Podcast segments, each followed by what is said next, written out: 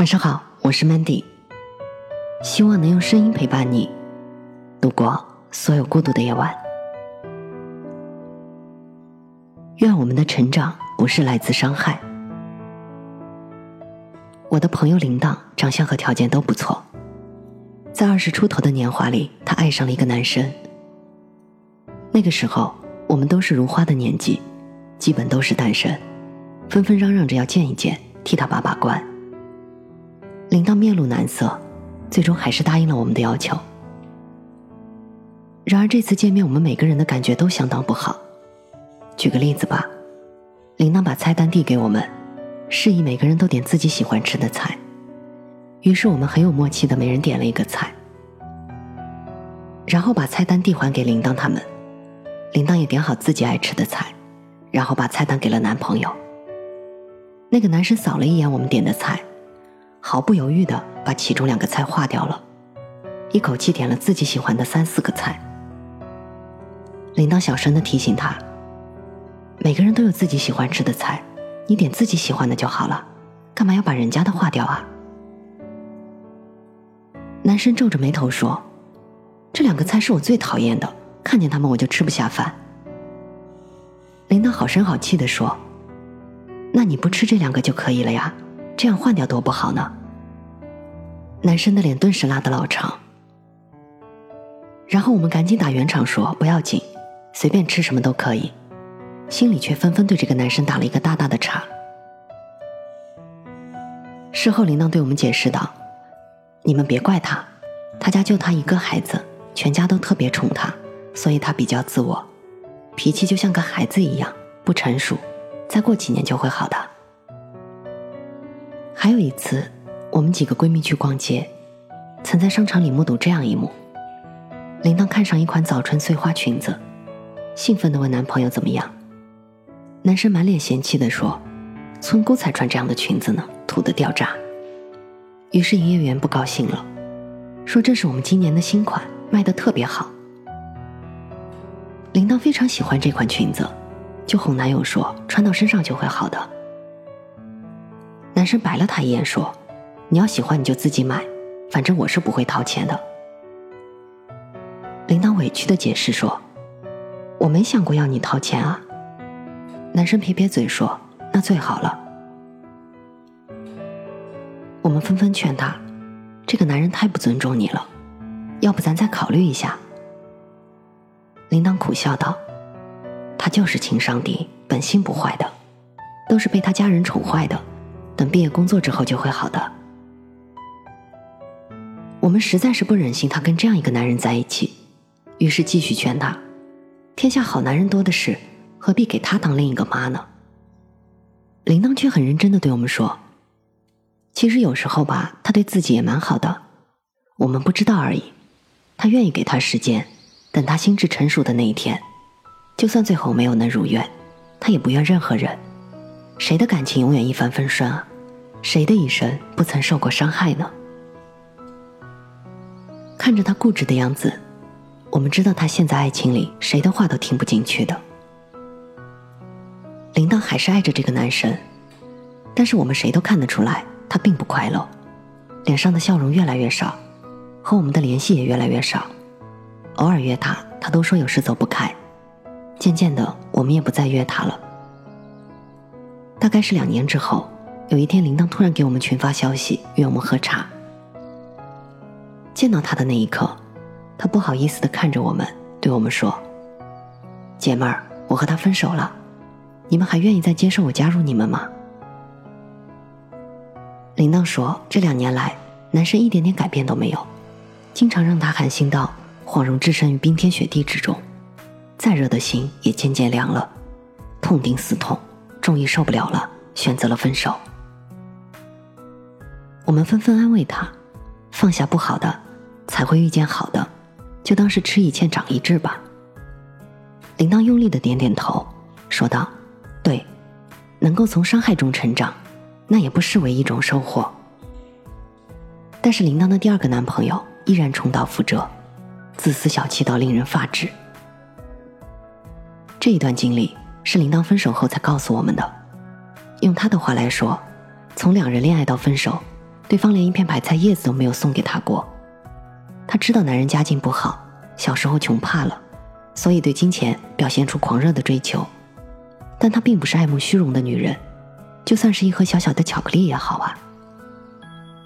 而最后促使她做出分手决定的，是有一天晚上，她肚子痛得非常厉害，于是她给男朋友打电话，希望他能给自己送一点药，或者带自己去医院。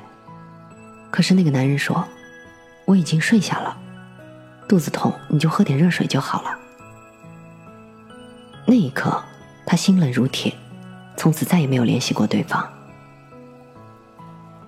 在经历两次失败的感情之后，铃铛辞职去了别的城市。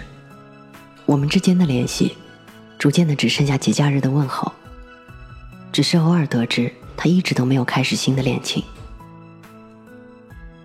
但上个月的一天晚上，他突然打电话给我，对我说。亲爱的，我刚刚看到你的一篇文章。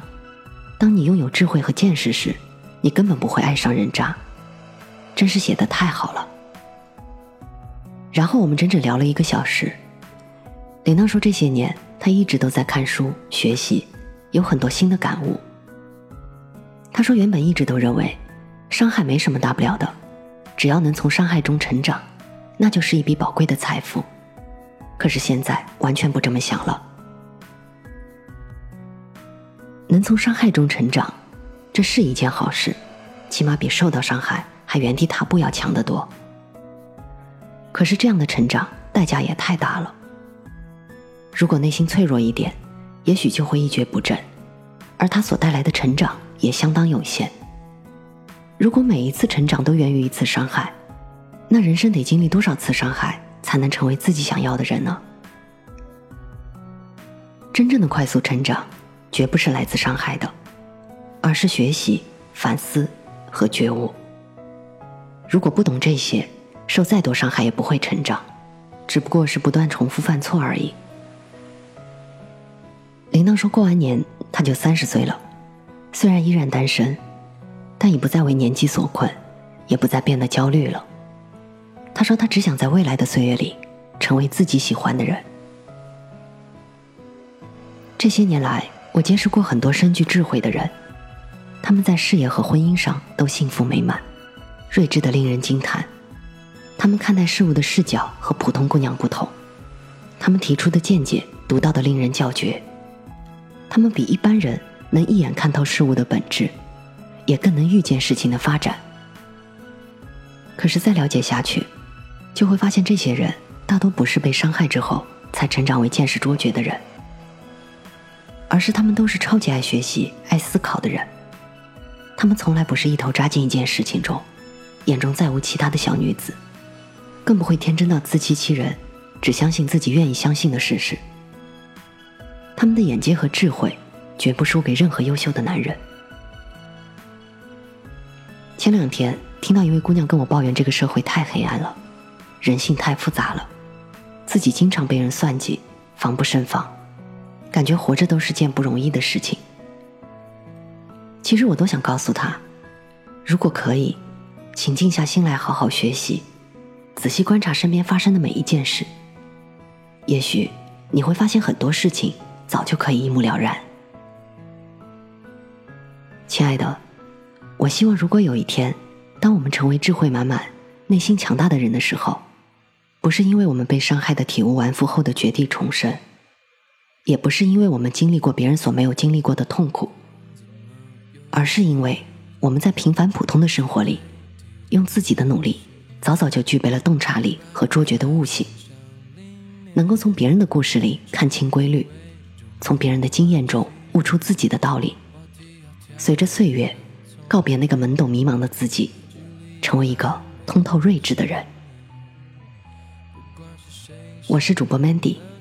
在无数孤独的夜晚，我用声音陪伴你，希望从此你的世界不再孤独。